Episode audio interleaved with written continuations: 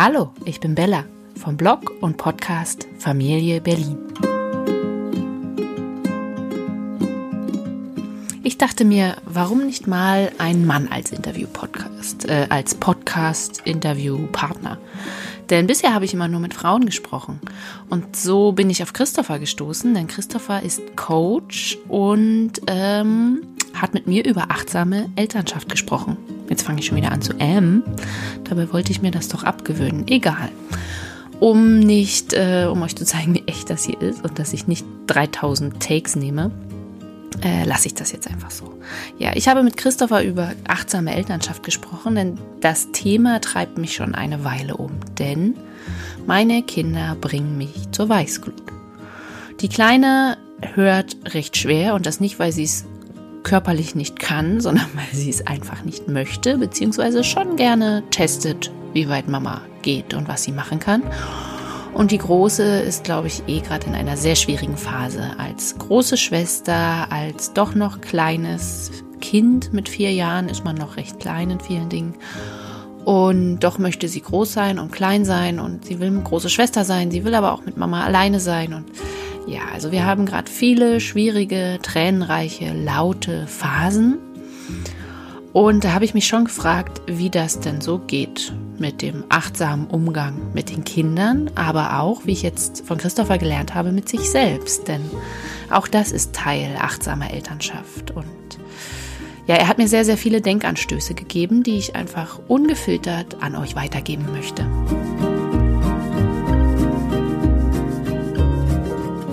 Heute spreche ich mit Christopher. Christopher ist Elterncoach und unser Thema heute ist achtsame Elternschaft. Und ich konnte mir zu Beginn darunter gar nichts vorstellen, denn ich arbeite weniger mit Begrifflichkeiten als eher nach Gefühl. Und nach einiger Recherche hat es mir gezeigt, dass ich da mit meinem Gefühl schon ganz richtig liege im Zusammenleben mit meinen Kindern. Aber zunächst erstmal Hallo Christopher. Hallo. Ähm, Schön, dass ich da sein darf. Ja, gerne. Ähm, was äh, oder magst du mal kurz was, was zu dir sagen, was du machst, wer du bist? Ja, gerne. Mein Name ist Christopher End und ich bin systemischer Coach und mein Pitch geht so, dass ich arbeite mit Eltern in schwierigen Erziehungssituationen oder weitergefasst mit familiären Themen. Das ist ja häufig so, wenn wir Eltern werden, ist das so zum einen ein Schritt ins Erwachsenwerden, so habe ich das wahrgenommen. Man grenzt sich auch nochmal von seinen eigenen Eltern ab und dann kommen häufig auch nochmal solche familiären Themen, eigene familiäre Themen hoch. Und es ist natürlich eine Herausforderung, Familie und Beruf oder den normalen Alltag, wie ich ihn bisher erlebt habe, so unter einen Hut zu bringen. Ja, das ist ein Riesenthema, das stimmt. Genau. Kinder sind halt kein Projekt. Ja, ich glaube aber, bevor man Kinder hat, dann sind die, dann sieht man sie als Projekt an, oder? Genau, genau. Ja gerade, ne, wenn ich jetzt irgendwie Anfang 20 bin oder Mitte 20 bin und habe so die ersten Sachen Ende 20 bin, äh, Ausbildung, Studium, Beruf gewuppt und äh, merke dann, okay, wenn ich mich hier ein bisschen optimiere und da eine neue Methode einführe, dann, dann kriege ich halt noch mehr geschafft oder das, ne, die Qualität verändert sich und mein Gefühl ist so, dass manche Menschen das dann halt intuitiv übertragen auf die Idee, Eltern zu sein. Ne? Das ist dann eine Sache, die ich dann noch in meinen Kalender reinkriege. Und wenn ich dann einfach die richtige Methode habe und äh, sei das jetzt bindungs- und beziehungsorientierte Erziehung oder achtsames Elternsein, dann schaffe ich das. Mhm. Und äh, mit Kindern ist das so eine Sache, ja. Ja, das ist so ein bisschen Unberechenbarkeit. Ja. Ich habe da gerade mhm. einen Text zugeschrieben, den ich auch vorhin eingelesen habe, also der nächste Woche als Podcast kommt. So ein bisschen, äh, ich vergleiche das mal mit so einem Betriebssystem.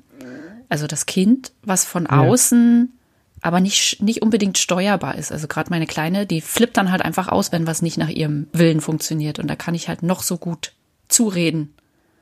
Und er ist halt ja. so unberechenbar in ihrem Sein und in ihrer Art, was auch, was ich auch vollkommen in Ordnung finde. Aber ich glaube, das habe ich halt vorher nicht erwartet, als wenn ich Mutter werde. ja, die, unsere eigenen Kinder, die bringen uns ja an äh, Punkte, an die uns kein anderer Mensch bringt und das nicht wagen würde oder auch könnte. Ja, von ja, wem? ja. Wir würden das ja auch gar nicht zulassen. Ja, genau.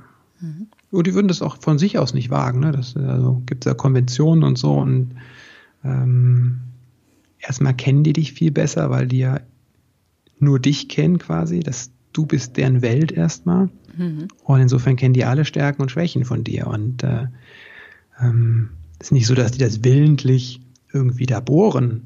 Ne? Aber da die in dieser Welt aufwachsen, sind sie damit einfach vertraut. Ja. Auf eine Weise viel mehr, als dass wir sind. Und deswegen sind das so gute Spiegel mhm. für uns. Und das ist ja, was ich so sehe, auch die Chance für uns als Eltern. Das stimmt. Aber wie siehst du darin die Chance? Also für dich als Mensch oder in der Elternschaft allgemein? Ja, genau, für mich als Mensch. Mhm. Ich habe da so 18 bis 28 Jahre die Möglichkeit, mit jemandem zu wachsen, der mich auf eine Weise, wie gesagt, besser kennt, als ich das tue. Mhm. Ja, stimmt. Mir ist es aufgefallen, ja. mal im Zusammenhang mit äh, einer Bewerbungssituation, wo ich halt, bevor ich Mutter wurde, immer so total aufgeregt und um Gottes Willen und wer weiß, was auf mich zukommt. Und jetzt, seitdem ich zwei Kinder habe und das also wirklich mir tagtäglich auf die Schulter klopfen kann, denke mir so, ach, das haut mich nicht um. Mhm. Ich war noch nie so entspannt in, im Vorfeld von irgendwelchen Bewerbungs- oder Gesprächssituationen, weil ich mir einfach dachte, ich weiß ja, was ich kann. Ich weiß ja, was ich mhm. noch alles schaffe. Und das ist nun mal ja auch, es ist ein Brett mit zwei kleinen, sehr kleinen mhm. Kindern. Ja, das stimmt. Sie lassen uns wachsen. Ja.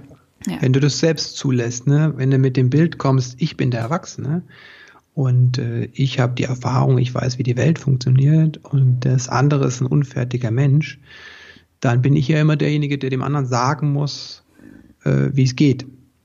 Und der andere ist immer derjenige, der abhängig von mir ist. Und dann ist bei mir kein Wachstum da. So. Aber beim anderen doch eigentlich auch nicht. Also kein ja. natürliches Wachstum.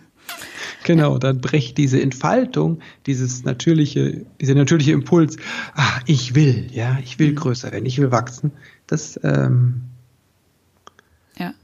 unterbinde ich dann. Und da gibt es ja auch Forschung, ne, wo man dann sieht, wenn du das nur, das Kind hat immer so, gerade kleine Kinder haben ja ganz starke Impulse Wachstumsimpulse, also ne, dieses typische Beispiel, ich, das Kind lernt laufen und fällt dauernd hin.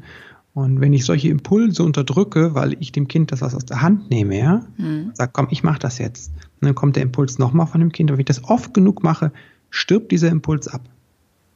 Mhm, stimmt. Das, äh, ja, ich hatte es mal im Zusammenhang mit Babys und Windelfrei gelesen, mhm. dass dieser da ja auch so Impulse unterdrückt werden. Aber wo setzt dieses ähm, wenn ich mir die Brille aufsetze, äh, ich bin der Erwachsene und du der unfertige Mensch oder eben nicht, setzt da achtsame Elternschaft an? Ja, also genau. Also ich bin der Meinung, dass das halt, außer in dem Moment achtsam zu sein, tatsächlich schon ein Schritt vorher ist. Einfach mein Bild von Eltern sein. Was habe ich für eine, für eine Idee, für eine Vision von meiner eigenen Elternschaft? und was für ein Bild habe ich von einem Kind oder generell von Menschen, welche Werte lebe ich und äh, welches Menschenbild habe ich. Mhm. und mich damit auseinanderzusetzen, finde ich, hat was mit Achtsamkeit auch zu tun. Das stimmt. Aber zum Beispiel Elternschaft, also so war bisher mein Eindruck, wird ja auch viel davon geprägt, was ich als Kind erlebt habe, wie meine Eltern mit mir umgegangen sind. Und äh, wenn man das komplett aufbricht, auch unbewusst. Manche werden ja schon groß und sagen, ich mache das anders später. Und viele lernen ja erst im Umgang mit dem Kind, so merke ich es bei mir, dass ich viele Dinge unbewusst anders mache. Mhm. Mhm. Also ist das auch schon ein, Schritt in Richtung Achtsamkeit oder eher ja, Rebellion? oder ja, eine andere Zeit? Ich glaube, wir hatten ja darüber schon mal geschrieben. Also es ist dann eher, ja. es ist dann eher ja, ein Bewusstsein für das, was ich, was anders sein soll? Also erstmal ist ja, glaube ich, ganz natürlich, dass wir die Dinge, die wir gelernt haben, das hat halt uns geformt und das, ne, das nehmen wir einfach großteils mit. Und dann gibt es ganz klar bei vielen so, so, ein Gefühl, das mache ich anders, das will ich nicht. Ne? Das ist ganz klar und finde ich auch ein sehr gesundes Gefühl, das hat mir nicht gut getan, das möchte ich anders machen. Das hm. halte ich erstmal für einen sehr gesunden Impuls, so um das eigene Selbst so zu schützen. Weil du auf eine Weise natürlich auch dich selbst heilst, wenn du hingehst und das bei deinen Kindern tust, was du eigentlich gebraucht hast. Hm. Wenn du das bewusst machst, ja, also ne, wenn das einfach klar ist, dann finde ich das völlig legitim, auch zum Beispiel äh, in diesem kindlichen Spiel zu versinken, weil du einfach weißt, das brauchst du auch oder das Kind in dir braucht das. Also insofern finde ich das legitim. Auf der anderen Seite ist es so, ne, wir werden halt von der Welt geprägt. Wir bringen zwar auch einiges mit, aber diese Prägung ist halt, äh, die kann sehr, sehr stark sein. Und ich bin mir nicht sicher, ob das möglich ist, das komplett zu durchbrechen, ja, weil äh, ich habe äh, letztes Jahr im Rahmen meiner therapeutischen Ausbildung so ein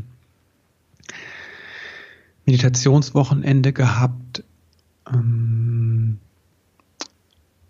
wo du sehr genau in dich reinguckst. So. Mhm. Das ist, kommt aus dem Zen und dann schaust du, was da alles ist. Und das ist so crazy, was da abläuft bei dir oder bei mir. Und äh, ja, und dann merkst du erst, auf wie vielen Facetten du bestehst und was hinter der, hinter dem und hinter dem und hinter dem immer noch was kommt, was anderes. Und es ist immer noch was da und Layer über Layer, also Schicht über Schicht und Deswegen bin ich mir nicht sicher, ob man, ob es so eine hundertprozentige Bewusstheit oder Achtsamkeit gibt. Ne? Ich glaube, es ist eher ein Weg, wo ich immer mehr mir selbst auf die Schliche komme. Ah, da tue ich dies oder da reagiere ich so. Hm. Wie du schon sagst, man muss es aber dann auch zulassen. Ne? Und manchmal, zum Beispiel viele Dinge macht man ja auch unbewusst. Ich habe, äh, was hatte ich denn neulich gelesen? Ach hier, dieses, dein, das Kind in dir muss Heilung finden.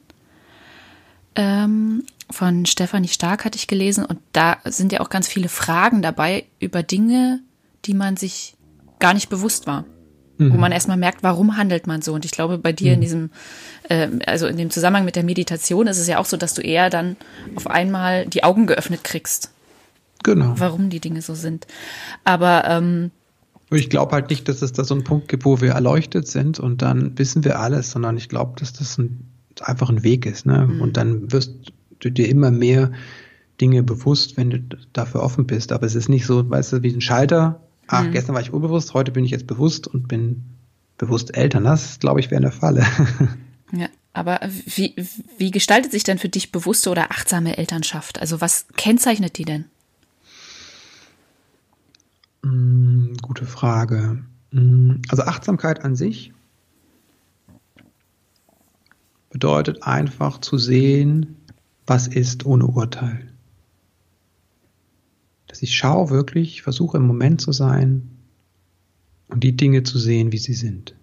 Ohne dass da was kommt und sagt, das ist gut oder schlecht oder das müsste anders sein oder das, ja. Hm. Sondern das einfach anzunehmen. Das ist ein sehr, sehr großer Schritt. Und in dem Sinn ist Achtsamkeit eine meditative Methode von vielen. Und glaube, äh, John Kabat-Zinn, der sagte, das sind so diese ganzen Meditationen oder meditativen Methoden sind alles Türen, die in einen Raum führen. So. Und insofern kann auch achtsame Elternschaft oder achtsames Erziehen oder achtsames, bewusstes Leben mit Kindern als ein Weg dahin gesehen werden. Hm. Ich glaube, gerade die Sache mit dem Urteilen ist das, was vielen Eltern schwerfällt, oder? Also ich merke es ja selbst. Dass man ja sofort in, in Kategorien denkt, richtig, falsch, genau. gut, schlecht. Ja. Äh, kann man sich da bewusst von lösen? Ja, Schritt für Schritt geht das. Okay. Also wie gesagt, ich würde sagen, es ist ein Weg, ja. ja. Und nicht, dass es so ein eins gibt, so, ah, okay, der ist frei von Urteilen. Ähm, das liegt ja auch in der Natur des Menschen. Ja, es gibt einen Teil in uns und im Verstand, der Verstand, den, wir, den Teil des Gehirns, den wir so rationalen Verstand nennen, der denkt so. Der macht das immer in Kategorien. Ja, der teilt die Sachen immer ein. Links, rechts, eins, null, schwarz, weiß, richtig gut. Mhm. Und dann gibt es einen Teil in uns, so, das manche auch selbst bezeichnen, von dem sehr viele Dinge unwillkürlich ablaufen. Und da sind tatsächlich ist eher dieses und möglich, ja. Also ich bin wütend und glücklich, keine Ahnung, ne? kann plötzlich zusammen sein, Sachen so oder ähm, ich möchte das und ich möchte es nicht. Und das kann der Verstand ja nicht so aushalten, ne? Dann Ja. ja.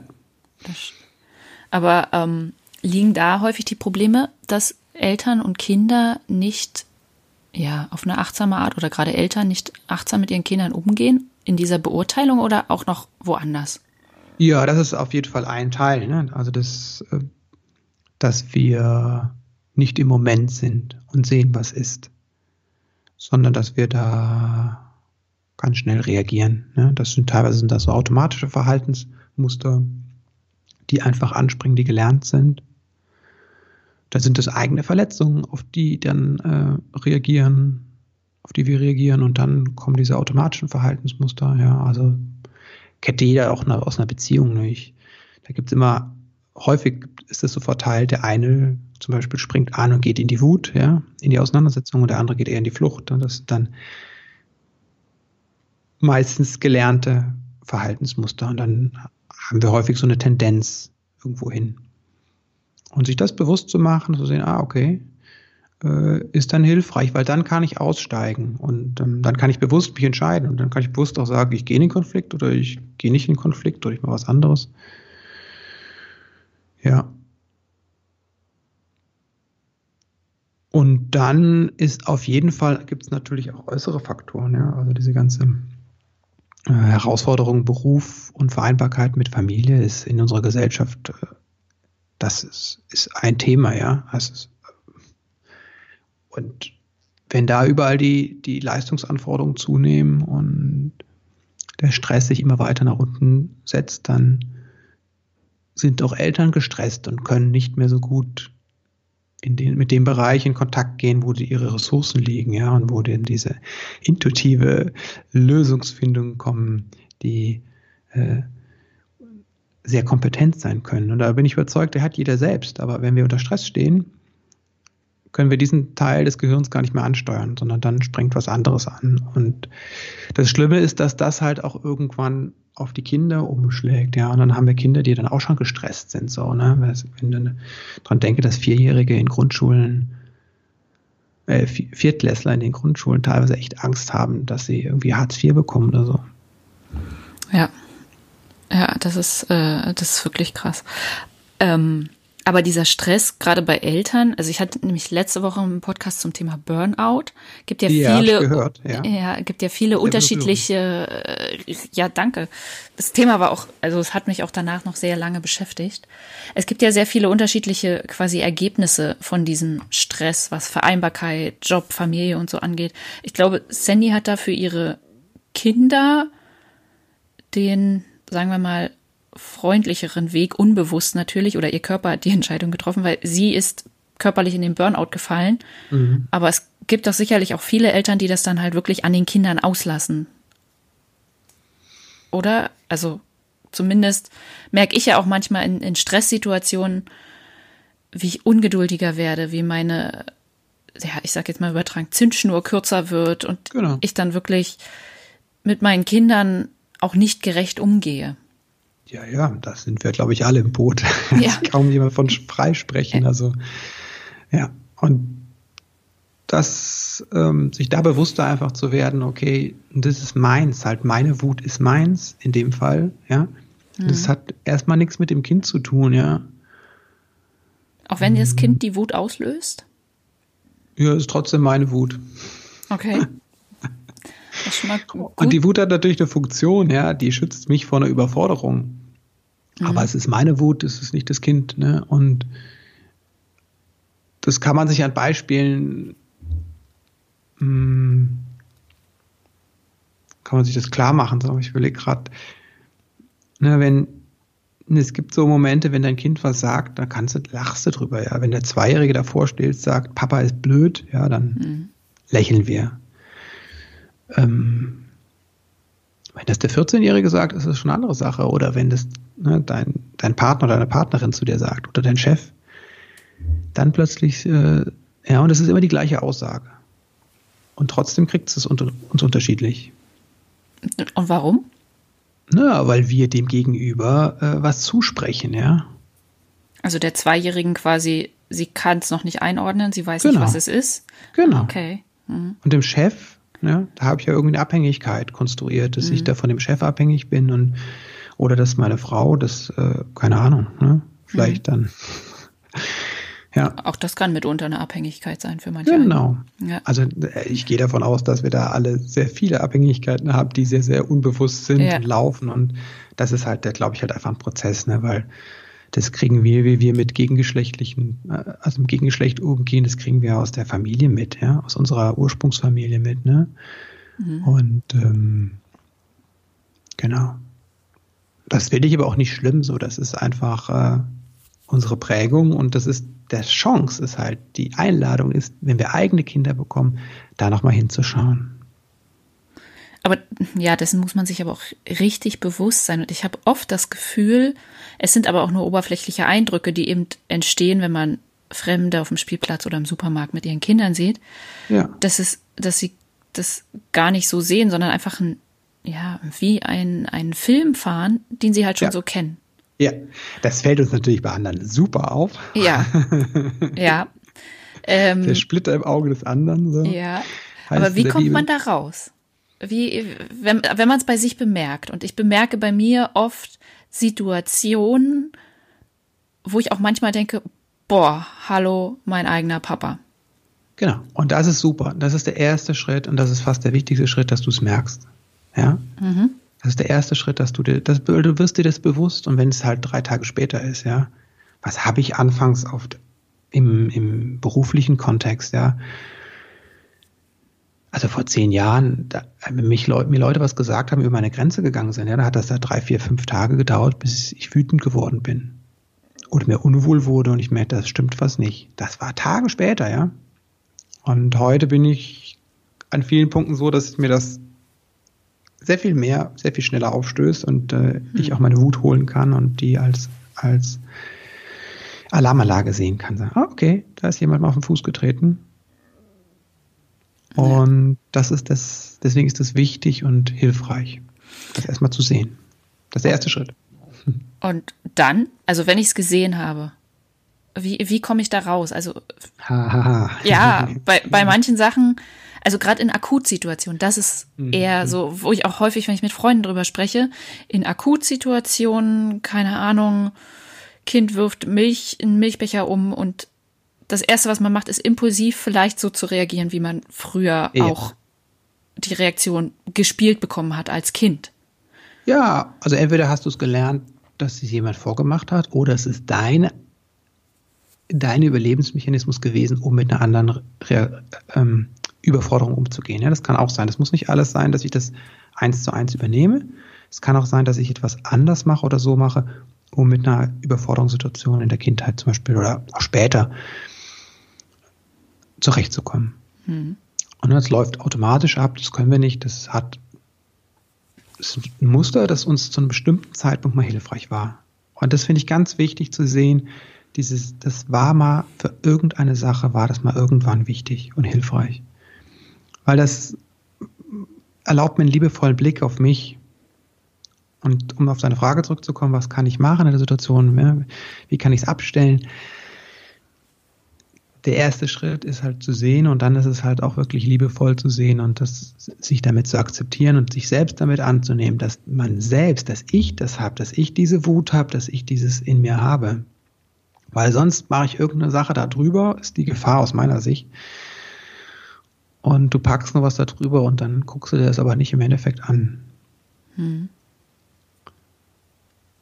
Also wahrscheinlich wenn, hilft dann auch ja. ein bisschen Abstand. Also genau. Zeitlich, persönlich, wie auch immer, um dann nochmal. Ja. Das kann auch im Moment helfen, Abstand, ne? dass du halt das nicht versuchst anders zu haben, sondern erstmal das, okay, ich bin gerade völlig außer mir, ich bin nah an meiner Wut. Ich merke, egal was, was die Kinder machen, oder bei mir jetzt meine Frau macht, ja, ich merke dann, so hatte letzten Situationen, merkte ich einfach abends, ich war durch. Und ähm, ich laufe nur noch so kurz vor dem Ausbruch so. Und ähm, na, da muss ich mich rausnehmen, ja. Mhm. Also das Kind rausschicken ist der Symptomträger. Stimmt. Das stimmt.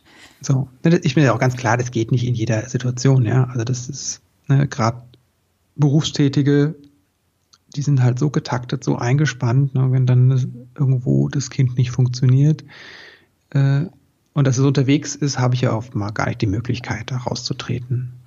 Aber ich habe die Möglichkeit manchmal, umso mehr ich mich darin übe, innerlich rauszutreten, ja. Und dann kann ich mich gucken, wie kann ich mich selbst regulieren. Also ja. Klassiker ist zum Beispiel die, Bo die Füße zu spüren, den Boden zu spüren, ja. Mhm. Das ist äh, ein guter Tipp, weil gerade das innerlich rausnehmen ist dann halt sehr, sehr schwer. Vor allem, wenn man sich dessen noch nie bewusst gemacht hat. Also ja. äußerlich rausnehmen, ja, aber lass mal das Kind im Supermarkt stehen, das äh, ist dann. Genau, das, das geht halt nicht. Ja. Genau. Ja. ja. Oder du hast den Konflikt an der Straße oder an der Ampel. Ja, da kannst du auch nicht sagen, okay, äh, ich gehe jetzt mal um die Ecke und atme dreimal durch und mache eine Qigong-Übung und keine Ahnung was. Und das Kind läuft weiter über die Straße. Nein. Ja. Hm, genau. Aber also zumindest ich habe immer den Eindruck, dass gerade Achtsamkeit im Zusammenhang oder im Zusammenleben mit Kindern aufhört, wenn Wut ins Spiel kommt. Ja, dann wird es ja gerade spannend. Ja, ja, aber sonst, ich sag mal, wenn, wenn alles easy ist, wenn alle spielen und wenn irgendwie sich alle einig sind, dann ist es, ähm, aber sowohl kindliche Wut als auch elterliche Wut ist dann immer das, wo ich denke, okay, jetzt ist hier vorbei mit Achtsamkeit und äh, einer Oben-Situation. Ja, es geht ja auch nicht darum, dass wir alle so in so ein IT-Tai miteinander geraten, ja. Das ist auch so eine Falle, in die ich reingelaufen bin, so. Und ähm, dass wir alle ganz liebevoll miteinander sprechen und sagen, ich sehe deine Wut und ja, ich weiß so. Ja, also dann, wenn ich wütend bin, ist es manchmal auch angemessen, dass ich das nach außen auch mein Kind spüren lasse. Sage, nein, ich möchte das nicht, ja. Und kann ich gucken, auf welche Art ich das tue, aber teilweise spüren die das nicht, wenn du da mit denen äh, liebevoll sagst, ja, ich möchte aber nicht, dass du jetzt hier äh, die Sachen im Supermarkt aus dem Regal schmeißt. Ja, die anderen möchten das auch nicht. Kannst du bitte, ja, das Kind schmeißt weiter, das merkt es gar nicht, ja. So. Ja, stimmt. Wenn du da einen Vierjährigen hast im Trotz oder in der, in der Euphorie, irgendwas auszuräumen, einzuräumen oder Löcher, ne? also wenn die keine Grenzen bekommen, wenn die keinen Halt bekommen, äh, dann titschen die auch. Mhm. Das halte ich sowieso für ganz wichtig, ganz zentral, dass es halt diese halt, diesen Halt gibt und die Liebe gibt, ja, die Freiheit gibt. Oder sagen wir so, die Liebe ist das, der, das Grundgerüst und dann gibt es da einen Halt und eine Freiheit. Und Halt im Sinne von emotionalem Halt oder Grenzen? Also auch. Das ist das Gleiche. Das ist das Gleiche? Ja. Wenn das Kleine das Baby schreit, ja, dann hält das jeder fest und wiegt das. Mhm. Das kann sich noch nicht selbst regulieren. Das braucht den körperlichen Kontakt und muss gehalten werden, ja, um selbst inneren Halt zu finden. Mhm. Und wenn das nicht da ist, ja, und wenn die in die Autonomiephase kommen, manchmal brauchen die auch den Halt, dass sie gehalten werden. Das, aber das, da muss man wirklich genau hingucken. Also unsere Tochter, die, die hat sehr lange und sehr stark äh, ihr Nein gelebt, sage ich das mal so, mhm. also hingeschmissen, geschrien. Und ich hatte auch mal die Idee, ne, gut, es gibt diese Bärenumklammerung, dass du da wirklich den, denjenigen, wenn der sehr stark in die, die Wut geht, dass es, du ihn hältst, festhältst. Ja, das ist dann, fand die total bescheuert, weil dann wird sie noch mehr, erfährt sie mhm. noch mehr ihre Grenze. Und das wollte die nicht. Das hat die ganz klar gesagt, lass mich los, hau ab. So. Und dann ist die schreien in ihr Zimmer gegangen, hat da getobt und geweint. Es war aber okay für sie. Deswegen sage ich, muss mal genau hingucken, was das Kind tatsächlich braucht in dem Moment. Hm, das merke und ich halt, meiner. halt hm. kann sein, ich bin da und das Kind hat die Möglichkeit, wegzugehen, die Tür zu knallen. Hm. Ja, und er darf das sein Nein leben und seine Frustration, dass es fremdbestimmt ist. Hm. Den Unterschied merke ich gerade extrem bei meinen Töchtern. Die Große brauchte wirklich körperlichen Halt und ja. braucht den auch heute noch, selbst wenn ja. ich böse mit ihr bin oder wenn sie halt irgendwas falsch gemacht hat, braucht sie dieses genau. körperliche, dass sie erfährt, dass ich sie dennoch nicht ablehne. Genau. Und die Kleine ist halt so extrem, so wie deine Tochter. Die kann das nicht. Die wirft sich weg nach hinten, da wird's eher, da habe ich schon Angst eher, dass sie sich irgendwie wehtut. Ja. Und äh, muss das dann ausleben und liegt wirklich wie so ein Fußballer am Boden und es ist ein Drama bis sie dann irgendwann da rauskommt. Genau. Ja. Und es kann sein, dass der Halt ist, dass du einfach da bist und das sie so sein darf mit diesem absoluten Schmerz oder absoluten Frustration. Ne, das mhm. ist halt ein wirkliches Geschenk, wenn du das erlaubst, dass der, dass der andere mit seinem Gefühl da sein darf.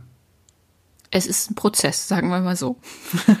ich ich ja, lerne es, aber äh, äh, also sie darf es und ich musste es aber auch erst lernen, aber gerade wahrscheinlich, weil es so unterschiedlich zu meiner großen Tochter ist. Mhm. Ja. Und da ähm, sich dann immer wieder auf ein neues kleines Menschlein einzulassen, ist ja dann auch die Herausforderung für uns Eltern, weil ja jeder ja. Mensch anders tickt. Ja, habe ich sehr viel Demut gelernt, als ich äh, dachte beim ersten Kind, ah, wunderbar, das mit dem Schlafen klappt klasse, super, ich habe das alles richtig gemacht mit der Bindung und bla bla blub und dem äh, Eingehen auf das Kind und ja, das Pustekuchen kam das zweite Kind und schrie wie wild äh, und genau und ich, dann, äh, die sind bei uns mit einem Jahr ausgewandert quasi so äh, in ihr eigenes Zimmer mhm. und der Große kam dann immer, schlurfte dann mit seinem seinem äh, Schlafsack zu uns rüber durch drei Zimmer damals. Und dann hat meine Frau ihn hochgenommen und dann wurde er noch gestillt, dann war gut. Vielleicht und gekuschelt. Und ja, meine Tochter, die schrie einfach. Und dann mussten wir kommen und sie holen mhm. und beruhigen. Und dann schrie die zweimal in die Nacht. Und das war jetzt nicht viel, zweimal schreien, aber da war ich völlig am Ende meiner Nerven und habe halt auch gelernt, es hat mal gar nichts mit mir zu tun. Ja, da ist auch eine Anlage, da bringt ein Kind was mit und äh, also so viel, sehr viel Demut. Oh ja. Von wegen hier meine erzieherischen Fähigkeiten und so. Und äh, ja. Ja, ja, das ist ja äh, auch immer noch eins meiner Hauptthemen, dass ich ja immer dachte, ach, ich habe das alles, es ist mein Verdienst, dass genau. das große Kind so ist. Und dann, naja, kam das zweite Kind und hat mir gezeigt, dass ich ja eigentlich gar nichts verdient habe. Nicht mal Schlaf. Und ja, also das, das, und das ist Wachsen, weißt du, das ist Wachsen, weil da hast du was gelernt, da habe ich was gelernt. Da habe ich gesagt, oh, wow, guck mal hier, hm? ah, so stark ist mein Ego. Ja. Das stimmt, so habe ich es noch gar nicht gesehen. Das meine ich mit Wachsen, wo wir wachsen und das ist mhm. das Geschenk. Ja. Kannst auch eine therapeutische Gruppe machen oder eine Selbsterfahrungsgruppe machen, um das zu sehen. Halte ich auch nicht für schlecht, aber. Nö, grundsätzlich nicht, weil ich sag mal, nicht jeder sieht es offen oder ja. möchte es sehen oder reflektiert dann mal, warum manche Dinge so sind, wie sie sind. Ja. Das, das stimmt. Hm.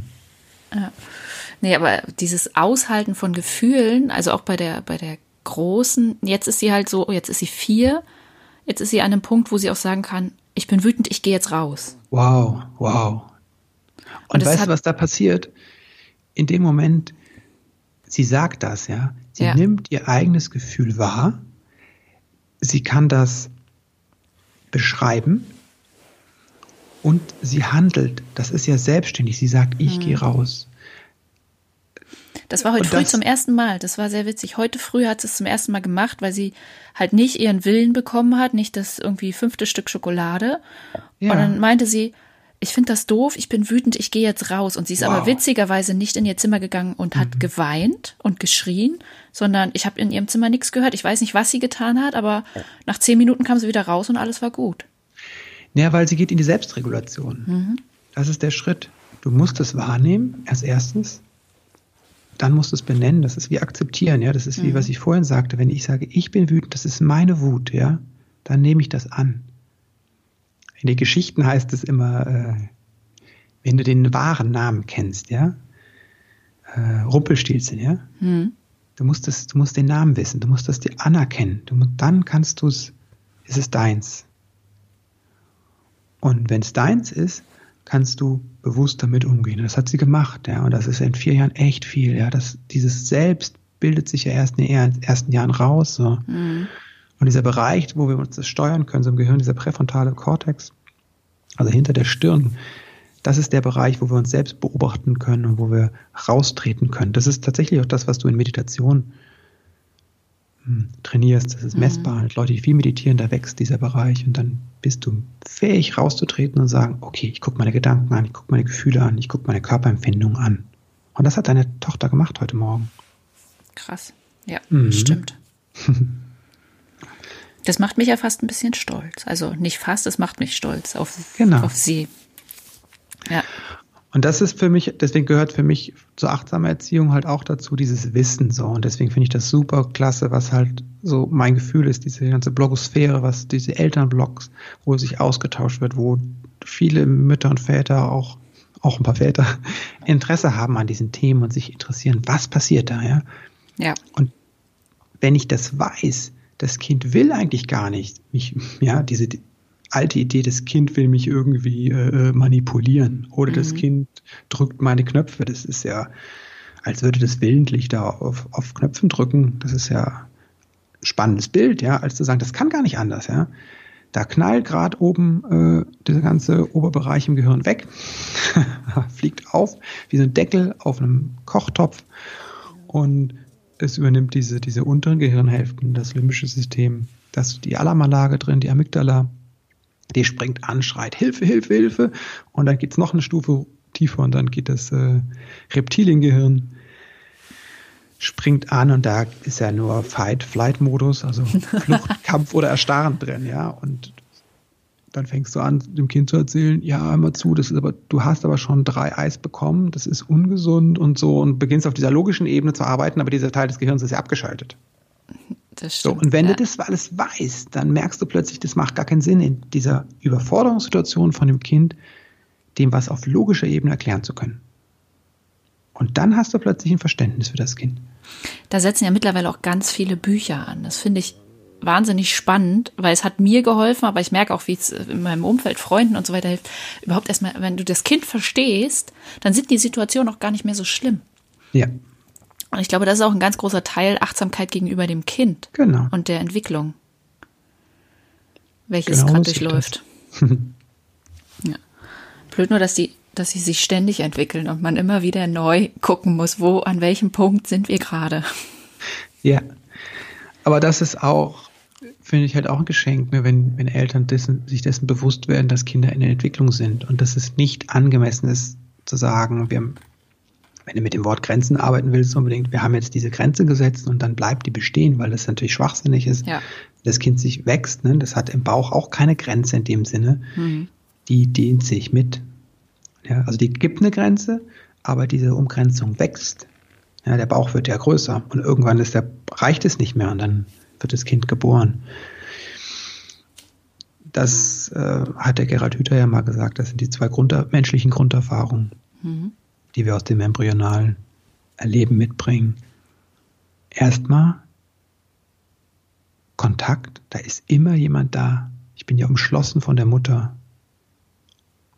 Es ist immer Kontaktbindung da, immer Liebe da, versorgt sein, genährt sein. Und gleichzeitig ist da Wachstum. Ich darf mich immer frei entfalten und es ist, geht immer weiter, ja. Aus einer Zelle entstehen mehrere Zellen, dann irgendwann gibt es ein kleines Herzchen, das schlägt und weiter, alles so und ja. Und diese beiden Grunderfahrungen, ich bin im Kontakt, ich werde gehalten und ich darf mich frei entwickeln nach meinem Tempo. Und dann können wir gucken, wo passiert das noch und wo passiert das nicht und wo wird diese menschliche Grunderfahrung in unserer Gesellschaft halt eingeschränkt, ja. Und Familie ist der Ort, ne, die kriegen ja das von, von außen alles ab, ja. Ja. Da wird das, kommt das vom Beruflichen, da kommt das später von der Schule und du bist dann der Puffer da. Inwiefern bist du ein Freund davon, sowas alles von Kindern fernzuhalten? Oder? Was meinst du fernzuhalten? Na, eben Dinge von außen. Ich erinnere mich an, zum Beispiel an meine Kindheit. Meine Eltern haben halt viel versucht, fernzuhalten von mir. Ich habe viele Dinge auch gar nicht mitbekommen oder nur so am Rande ich weiß nicht, ob sie es bewusst gemacht haben oder unbewusst oder weil sie es so aus ihrer Kindheit kennen, aber deswegen hatte ich auch sehr lange oder auch immer noch, glaube ich, ein starkes Problem mit so Themen wie Tod oder Krankheit oder ja überhaupt auch finanziellen Problemen umzugehen. Ja. Soll, sollte man Kinder da schon immer eher mitnehmen oder nicht? Hm, sollte. Sollte, ja. Ich, genau. Ich würde, äh, also zum einen würde ich sagen, vermute ich, dass deine Eltern aus einer sehr Absicht gehandelt haben, weil sie dir was Gutes tun wollten. Ja, weil sie besorgt um dich waren und wollten das Böse von dir verhalten. Und das kann ich total verstehen. Das ist eine Neigung oder das ist was, was mir immer wieder bei mir selbst begegnet. Ich möchte mein Kind vor Schaden bewahren, vor Leid. Mhm. Das Problem ist nur, wenn wir dem Kind die unangenehme Erfahrung ersparen, dann nehmen wir ihm eine Wachstumsmöglichkeit. Hm, so sehe ich das auch, ja. Jetzt kann man aber auf deiner Seite, glaube ich, nicht sagen, wir muten dem Kind alles zu, weil es gibt mhm. auch eine, also aus der therapeutischen Ausbildung haben wir ein Modell, was ich sehr hilfreich finde, wo wir unterscheiden zwischen Ruhephase und Herausforderungsphase. Naja, und dann sagen die Leute auch immer, du musst von der Couch aus der, äh, aus deiner ähm, Komfortzone, mhm. um zu wachsen. Das Problem ist, in diesem Komfortzonenwachstumsdenken fehlt halt ein Teil. Und in diesem Modell, was ich gelernt habe, ist Ruhephase, Herausforderungsphase und Überforderungsphase.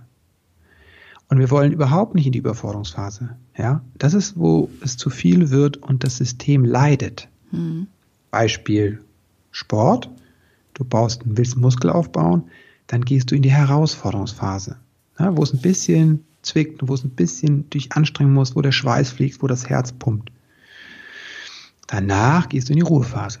Und wir wissen, du brauchst das. Die Muskeln bauen sich auf in der Ruhephase. Du, mhm. Dein Gehirn regeneriert und wächst im Schlaf und solche Dinge.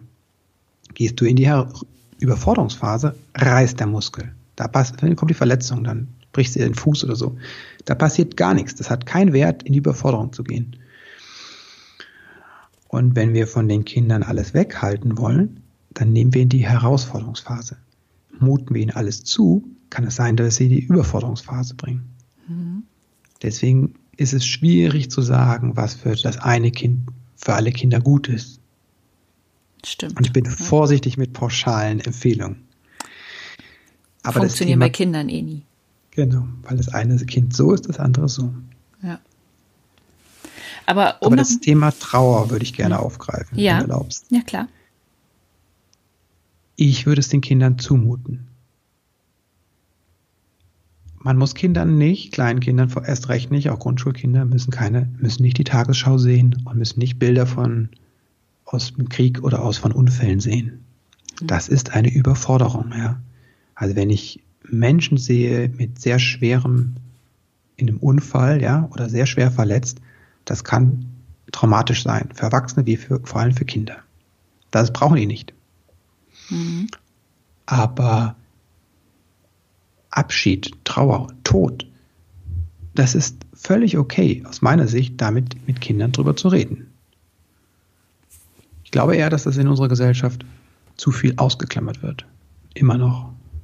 Ja, das stimmt. Jetzt ist mal genug getrauert, ja. Da ist es eine totale Anmaßung, weil Trauerprozesse, wissen wir mittlerweile, sind total individuell.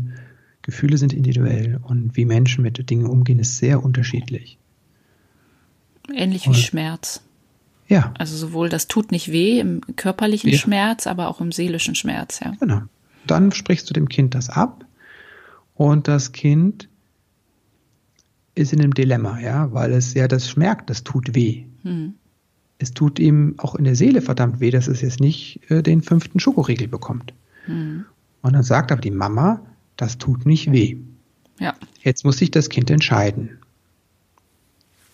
Glaube ich der Mama, dann bin ich loyal zu der Mama und bin in der Bindung. Die will ich ja behalten. Die ist ja mein, das ist eine Grunderfahrung, die hm. brauche ich. Ja. Also spalte ich das ab ich fühle es nicht mehr, das stimmt ja nicht, was ich fühle. Dann habe ich nachher ein Problem mit meinen Gefühlen. Und meiner, die Gefühle sind eine ganz wichtige Hilfe zu sehen, oh, das will ich nicht, ja. Und wenn ich dann als Jugendlicher irgendwie da bin und die anderen fangen an zu trinken und ich merke, ich will das eigentlich nicht, kann ich das Gefühl nehmen und sagen, nee, liebe Leute, mir reicht's, ich habe hier vier Bier, ich brauche jetzt nicht noch sieben Schnäpse. Die andere Möglichkeit ist, das Kind entscheidet sich für seine eigene Wahrheit und dann muss es aber die Mutter verleugnen oder die Bindung zu der Mutter. Ist auch nicht gut für das Kind. Ja? Hm. Deswegen, für das Kind ist hilfreich, es wird gesehen mit seinem Schmerz. Heißt nicht, dass es den Schokoriegel bekommt, ja? Weil du bist der Erwachsene und du hast die Verantwortung, auch bestimmte Entscheidungen zu treffen, so sehe ich das. Aber ich kann das Kind in seinem Schmerz sehen ich muss das jetzt nicht jedes Mal in. Aber es kann sein, dass es hilfreich ist zu sagen, ja, ich sehe, dass du wütend bist. Aber wichtiger ist, dass du es eigentlich fühlst, dass du das dem anderen zugestehst, dass er sauer ist. Mhm. Dann darf der auch sauer sein und kann das sauer sein.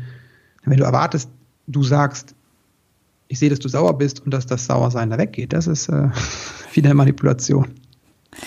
Ja, äh, ja, ich glaube, Manipulation ist was, was sich immer so ein bisschen ja, durch Erziehung für viele noch durchzieht. Ja, das ist durch unsere, unsere ganzen Beziehungen ja, zu, zu Menschen ist das drin. Und ja. Ja, dann ist natürlich in der Beziehung zu unseren Kindern erst recht drin, weil das ist halt das Herausforderndste, weil es das Engste ist. Und ja, die am nächsten an uns dran sind, die Kinder. Ja, man möchte ja für die auch wirklich nur das Allerbeste. Ja. Aber um nochmal aufs eigentliche Thema Achtsamkeit im Zusammenleben mit Kindern zurückzukommen. Ja. Du hattest es vorhin schon gesagt, äh, ähm, quasi in sich zurücktreten, wenn gerade ähm, am Beispiel Wut oder am Beispiel ja Eskalation von Situationen, Ampel, Straßenverkehr, Supermarkt, wie auch immer.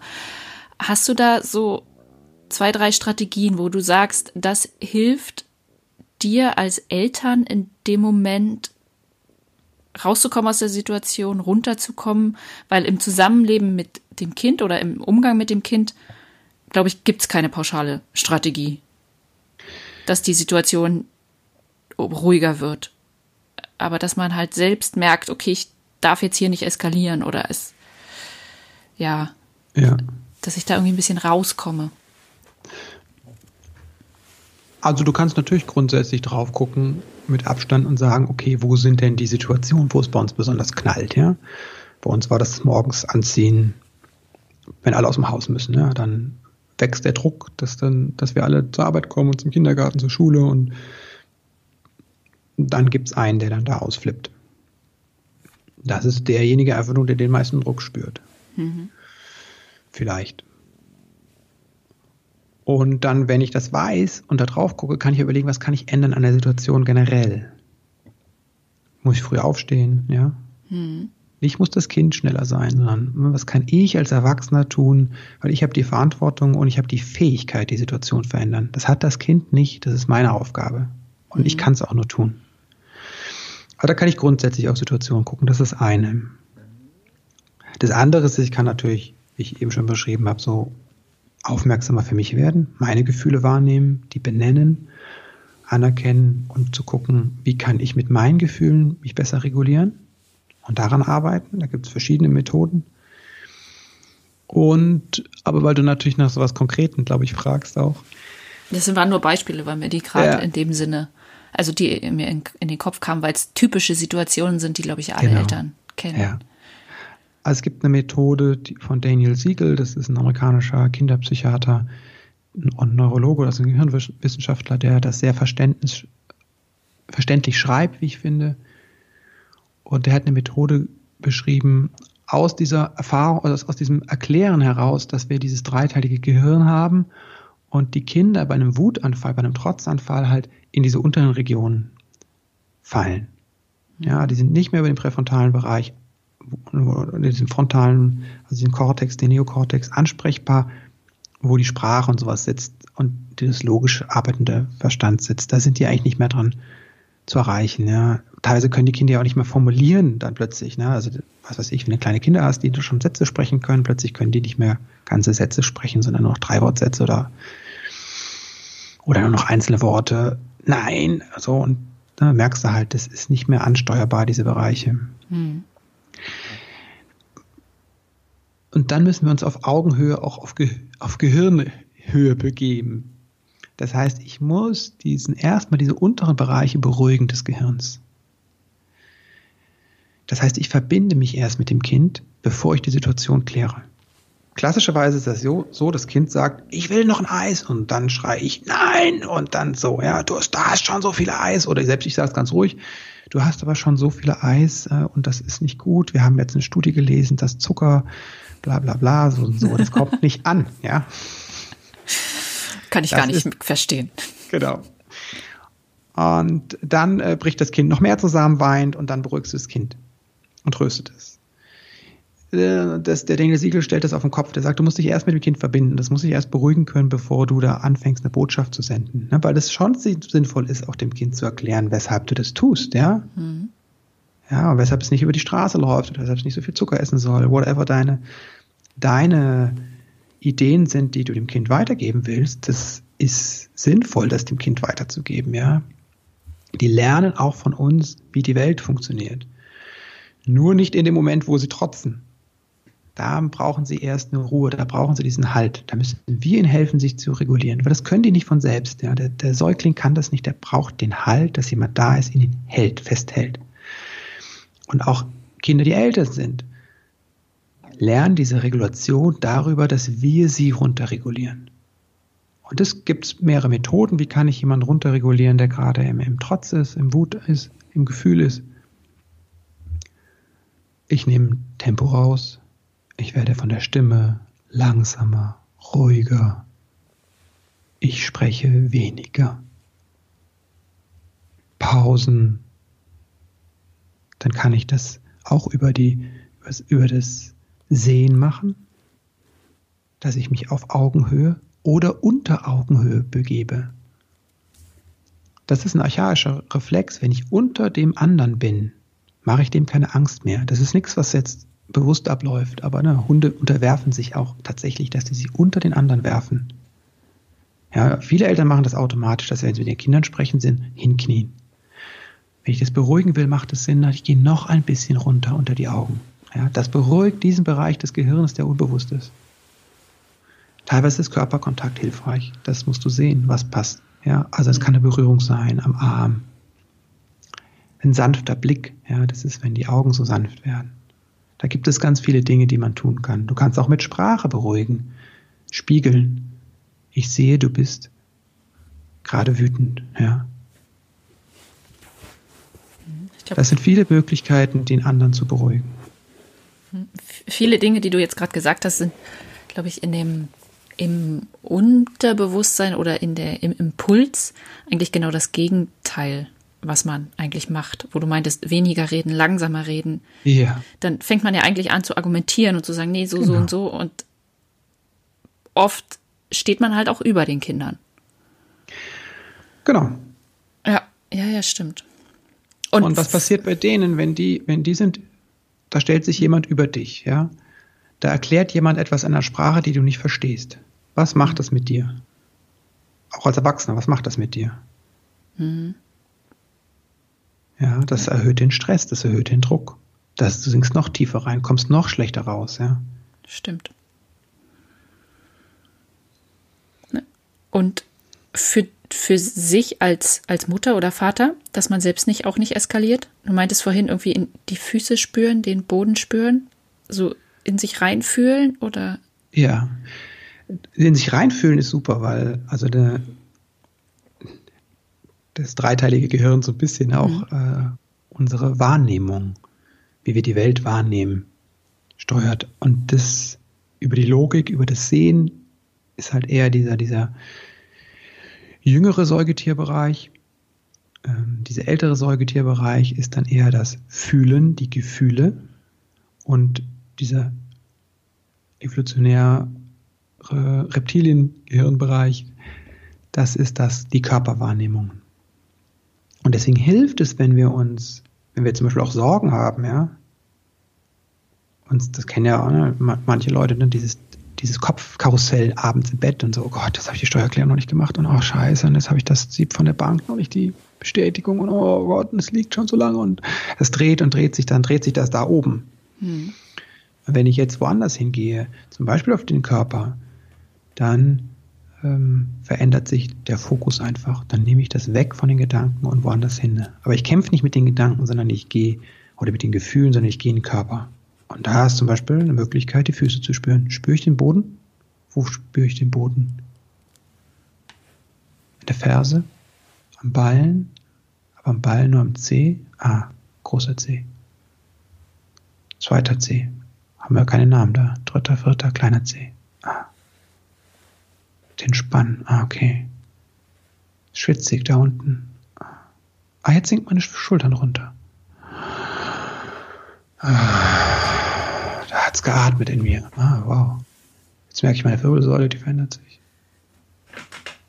Der Kopf bewegt sich ein bisschen. Richtet sich auf. Oh, sind meine Schultern angespannt. Oh, Himmel. Ja, was ich gerade gemacht habe, ich habe dich oder euch teilhaben lassen an, was bei mir im Körper passierte. Und weil ich mich schon auch ein bisschen in Rage geredet habe hier in unserem Gespräch. Ja. ja. Das können wir lernen. Das, das ist ein guter Ansatz. Ich glaube, das muss ich mir mal etwas mehr zu Herzen nehmen. Und es gibt tausend eine Methode oder 101 ja, Meditationen. Und suche einfach das, was, was für, wo, wo du, such mit dem unbewussten, unwillkürlichen Teil in dir und frag den einfach, was würde mir gut tun? Und dann wird was kommen und dann wirst du sehen, ah, wow, ja, da habe ich, das zieht mich dahin, ja. Weil wenn ich dir jetzt sage, mach, keine Ahnung, mach dynamische Meditation oder mach Zen-Meditation oder mach Tai Chi oder mach Yoga, whatever, das ist, ja, das sind Ratschläge. Das, jeder hat etwas, was, was ihn anspricht. Mhm. Ja. Du hast mir sehr, sehr viele Denkanstöße gegeben. Und ich, ich hoffe den Zuhörern auch einiges. Ja. ja.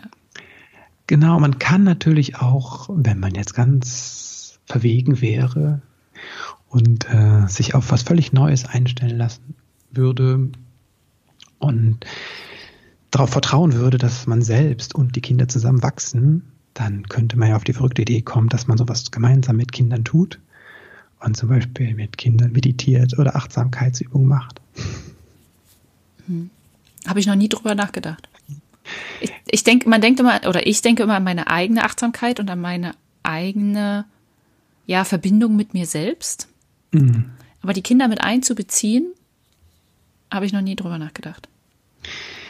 Ja, was bringen die Kinder mit rein? Was, was ist deren Ding? Was ist deren, was ist deren Geschenk mhm. in deinem Alltag? Ist vor allem das Geschenk der Kinder?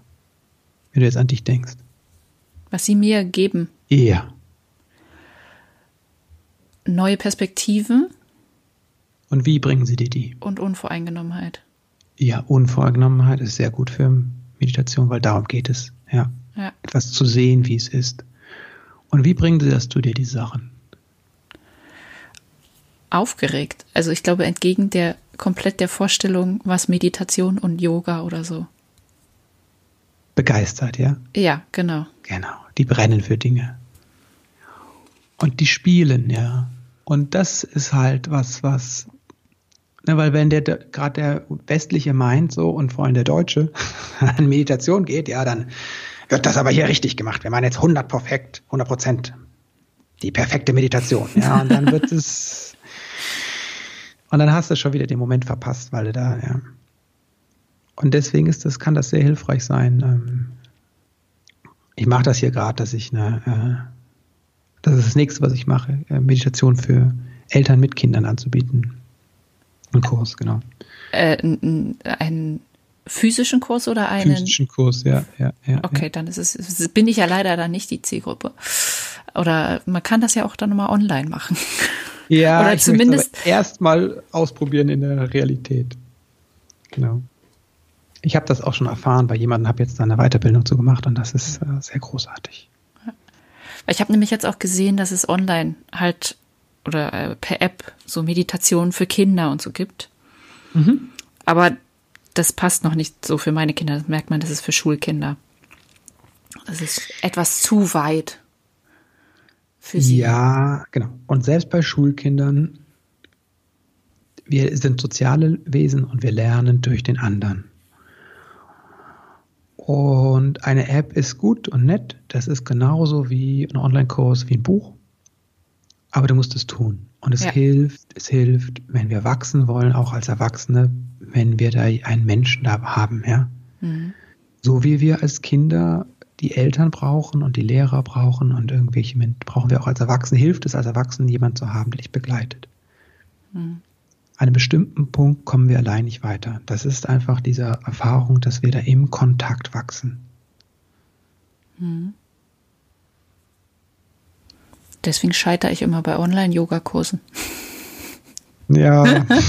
Oder ähnlichem. Da bin ich einfach nicht gut drin. Deswegen, ich bin dann doch eher für, für echte menschliche Kontakte, wie du schon sagst. Das ist es. was es ausmacht. Und das macht es ja auch mit Kindern aus. Man kann es eben nicht pauschal, ja, pauschal machen, dass Dinge so funktionieren. Ja. Und du musst jemand anders spüren dabei, ne? Das ja. ist, das ist die Gefahr bei dem ganzen Online-Gedöns, ist halt, mm, und wir sind online gerade und wir sind, äh, und wenn du das sagst, gibt es einen Teil in mir, der anspringt, sagt, ah ja, okay, ja, mach ich, mach ich einen Online-Kurs, ah, ich weiß schon, wie ich das mache und so. Und äh, dann zu sagen, nee, okay, ich möchte keinen skalierbaren Online-Kurs machen, der möglichst viele äh, bla bla bla und so. Nee, ich möchte eigentlich mit Menschen arbeiten und da brauche ich die, ich muss die sehen, hören und äh, spüren. Ja, weil ja auch jeder anders darauf reagiert, wie, wie mhm. du schon sagst, weil manche Menschen äh, brauchen mehr Kontakte, andere brauchen eher was losgelöstes, freieres oder festere Vorgaben. Und so kann man nicht darauf reagieren. Ja. ja ja, wahnsinnig spannend. Also ich sag's nur noch mal, du hast ganz, ganz viele Denkanstöße gegeben, die ich äh, für mich erstmal, wo ich auch, glaube ich, noch eine ganze Weile drüber nachdenken werde. Ja, schön. Ja. Es war ein sehr schönes Gespräch. Ja, sehr inspirierend. Vielen Dank. Ja, das war ein mega spannendes Interview mit Christopher. Und weil ich nicht alles so zusammenfassen kann, glaube ich, dass es wirklich für jeden nachvollziehbar ist, weil ich habe so viel Input aus seinen Aussagen bekommen, aus unserem Gespräch, dass ähm, ich glaube, dass es für jeden individuell ist, das, was er mitnimmt, das, was ihm, ja, das, was ihm was bedeutet, was er umsetzen möchte. Und deswegen packe ich euch einfach Christophers Seite in die Show Notes, sowohl seinen Podcast, der auch sehr hörenswert ist, als auch seine Coaching-Seite und vor allem sein Blog, weil da sind auch sehr, sehr viele Artikel dabei, die mir nochmal weitere Denkanstöße gegeben haben oder auch konkrete Handlungsempfehlungen. Es geht ja nicht immer nur darum, dass jemand einen zum Denken anregt, sondern manchmal sucht man einfach ja, eine Anleitung, ein Tipp, was man jetzt in solchen Situationen machen kann. Und da ist Christophers Blog auf jeden Fall ähm, sehr lesenswert und eine gute Adresse. Das war es dann auch schon von, für heute, weil der Podcast ist schon wieder ganz schön lang geworden. Eigentlich wollte ich sie nicht mehr so lang werden lassen, aber das Gespräch war einfach zu spannend.